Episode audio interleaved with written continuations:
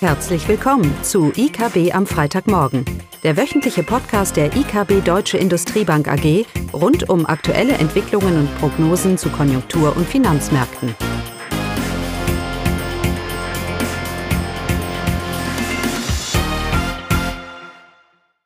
Willkommen zu IKB am Freitagmorgen mit Klaus Bautnecht und Caroline Vogt. Das Thema heute aktuelle Datenlage USA, Eurozone und unsere Einschätzung. Also, los geht's. Ja, los geht's. Wir fangen wie immer mit den US-Zinsen an. Sie fallen weiter, 1,7 Prozent für zehn Jahre. Die Einschätzung festigt sich, dass die US-Wirtschaft jetzt doch einen gewissen Gegenwind bekommt, politisch, wirtschaftlich. Und die Märkte sind weiterhin fest davon überzeugt, dass die Fed in den nächsten Monaten die erste Zinssenkung vornehmen wird. Wir haben immer argumentiert, dass die Daten eigentlich gar nicht mal so schlecht sind, Caroline. Ja, man sieht, das Stimmungsbild äh, trübt sich aber jetzt ein. Also von daher, das, das Bild dreht sich, wie du ja eben auch schon gesagt hast, bei den Stimmungsindikatoren ähm, ISM für Dienstleistungen und für die Industrie. Da haben wir doch jetzt im Juni eine leichte Eintrübung und insgesamt gerade für die Industrie äh, sieht man, dass sich der Abwärtstrend äh, bestätigt hat weiterhin. Von daher, das, das Bild dreht sich auch bei den Arbeitsmarktzahlen. Wir hatten jetzt am Mittwoch die ADP-Zahlen auch hier gab es jetzt zwar eine leichte Verbesserung, eine Erhöhung der Beschäftigungszuwächse im Vergleich zum letzten Monat, der aber sehr enttäuschend war. Aber insgesamt äh, deuten eben auch diese beiden Monate darauf hin, dass dieser Aufwärtstrend, den wir im Arbeitsmarkt gesehen haben, dass es hier womöglich jetzt, äh, ja, dass es die ersten Signale einer Abschwächung sind. Ja, und gleichzeitig haben wir etwas Stabilität bekommen im G20-Treffen. Man spricht hier wieder miteinander, wobei sich das natürlich sehr schnell wieder äh, ändern kann.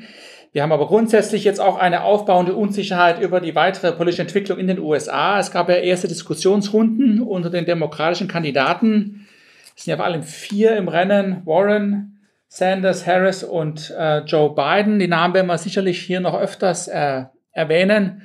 Und wenn man denen so zuhört, was sie sagen und nicht nur äh, Sanders, dann wird es einem fast schwarz vor den Augen, was die wirtschaftliche Politik, die die Vorschlagen angeht. Umverteilung, Steuererhebungen, äh, Ausweitung der Sozialausgaben, populistische Politik äh, ohne, ohne Ende. Und äh, sicherlich wird das auch in den kommenden Monaten das Unternehmervertrauen, Caroline, was er jetzt schon nachlässt, mhm. sicherlich nicht verbessern, sondern eher weiter für politische Unsicherheit sorgen. Und müssen mal schauen, nächstes Jahr, vielleicht hat die Wirtschaft die Wahl zwischen Pest und Cholera, also zwischen äh, Trump auf der einen Seite und einer ähm, nicht nachvollziehbaren Wirtschaftspolitik dieser anderen drei oder vier Kandidaten. Und ich darf sogar, ich möchte sogar so weit gehen, dass ich wurde gefragt, wer der Gewinner dieser demokratischen äh, Runde war, diese Diskussionsrunde.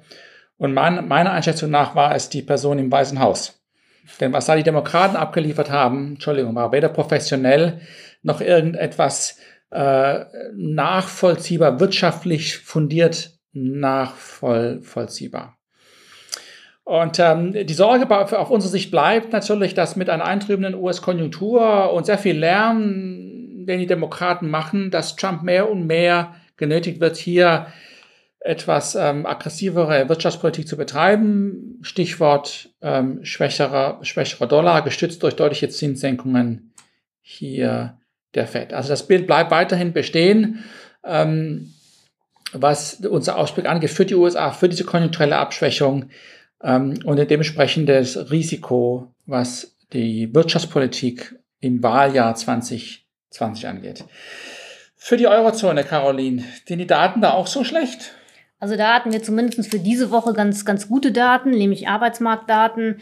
Der zeigt sich für die Eurozone und auch für die Euro-Länder weiterhin sehr robust. Wir haben eine Arbeitslosenquote jetzt äh, im Mai von 7,5 Prozent. Das ist eine deutliche Verringerung zum Höchststand Mitte 2012 von äh, nahezu 12 Prozent. Von daher, das ist eine gute Entwicklung, auch bezogen auf Euro, alle Euro-Länder im Monatsvergleich und auch im Vorjahresvergleich sind doch die äh, Arbeitslosenquoten gesunken.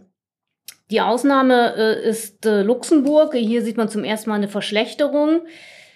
Die äh, niedrigste Arbeitslosenquote in der Eurozone hat Deutschland mit 3,1 Prozent. Das ist ein äh, sehr gutes Ergebnis. Aber eben der deutsche Arbeit Arbeitsmarkt zeigt, zeigt sich zwar weiterhin robust, aber die konjunkturelle Abschwächung, die wird langsam sichtbar. So hat die Beschäftigung nimmt zwar weiter zu, aber eben nicht mehr so stark wie, wie im Jahr 2018. Die Nachfrage nach Arbeitskräften wird schwächer und auch bei den, bei der konjunkturnahen Arbeitslosenversicherung, also die Zahl der Leute, die die Arbeitslosenversicherung bezieht, äh, hier sind doch jetzt merkliche Anstiege zu verzeichnen. Von daher, ähm, also in Deutschland sieht man die, die erste konjunkturelle Abschwächung, die Anzeichen. Und das ist nicht überraschend, das ist ja schon länger ein Thema für uns, dass diese Arbeitslosenquoten sicherlich drehen werden. Und es ist nicht nur wegen der Konjunktur an sich, sondern eine Kombination von Faktoren, nämlich dass wir mit diesen steigenden Löhnen, niedrige Produktivität, eine massiven Anstieg in den Lohnstückkosten haben und dass der Arbeitnehmeranteil am Volkseinkommen immer weiter ansteigt. In diesem Umfeld, Unternehmen kommen unter Druck. Wir sehen es auch auf dem DAX. Die Unternehmen tun ihre Erwartungen herabschrauben und gleichzeitig äh, stellen aber ankündigen. Das ist nicht überraschend. Wo sollen denn die Gewinne herkommen bei Lohnstückkosten, die doppelt so hoch laufen als die Inflationsrate? Und da ist es überhaupt nicht äh, überraschend. Überraschend ist vielleicht eher, Caroline, dass bei einer solchen Arbeitslosenquote die Inflationsrate weiterhin so niedrig ähm, so niedrig ist. Aber das ist ein Thema, was wir nächste Woche nochmal, es wird im Moment in der Presse auch wieder darüber gesprochen, dass die Arbeitslosenquoten steigen werden. Ähm, ist für, wie gesagt, ist für uns nicht Neues. Wir werden aber da mal ein bisschen empirisch arbeiten und nächste Woche das als ein Sonderthema mal betrachten. Ja, es gibt sicherlich am Arbeitsmarkt bei Deutschland auch Sättigungstendenzen. Es ist ja nicht zu erwarten, dass die Arbeitslosenquote jetzt wirklich noch deutlich unter drei Prozent fallen sollte. Genau, aber dann würde man eigentlich einen Inflationsanstieg ja. äh, erwarten. Ja, Im klassischen Phillips-Kurve, wie es die Volkswirte nennen, Beziehung. Ähm, die ist aber auch nicht, ähm, nicht da. Ähm, ja, und die Bundrenditen reagieren. Und wir haben ein Rekordtief von minus 0,4 für 10 Jahre Bundrenditen, sogar drunter.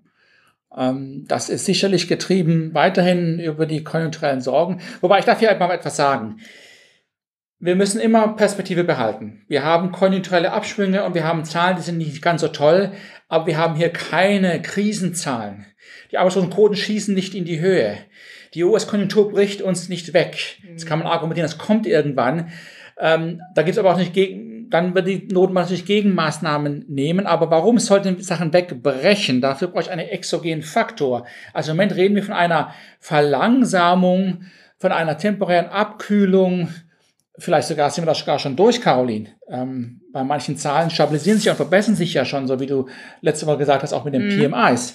Ähm, und das, darum ist es wichtig, Perspektive zu behalten, dass, wenn wir von schlechten Zahlen reden, relativ zu dem, wo man gerne sein möchte, aber wir sind weit weg von einer, einem Krisenszenario.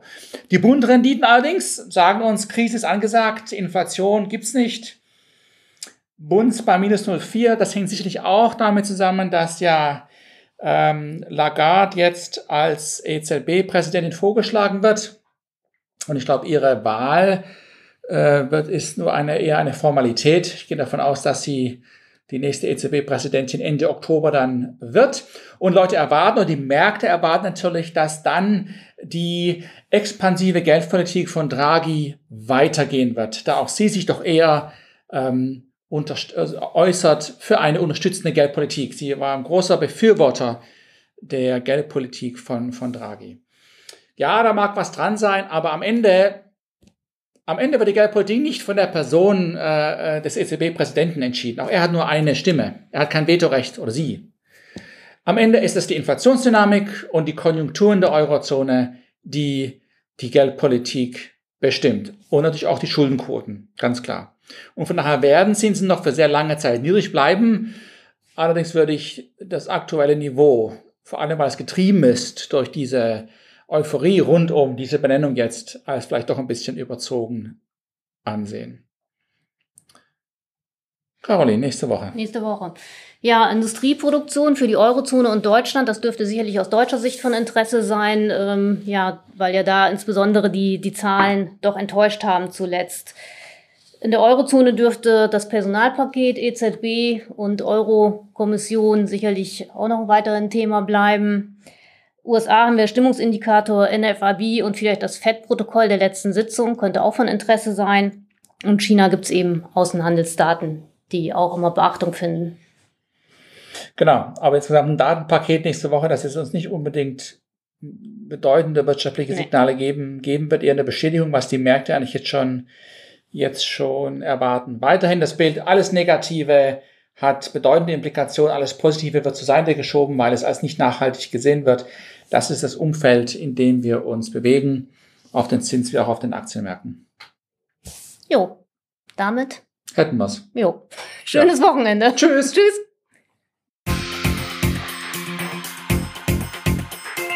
Das war das wöchentliche IKB am Freitagmorgen. Sie wollen immer über neue Ausgaben informiert bleiben? Dann direkt den Podcast abonnieren.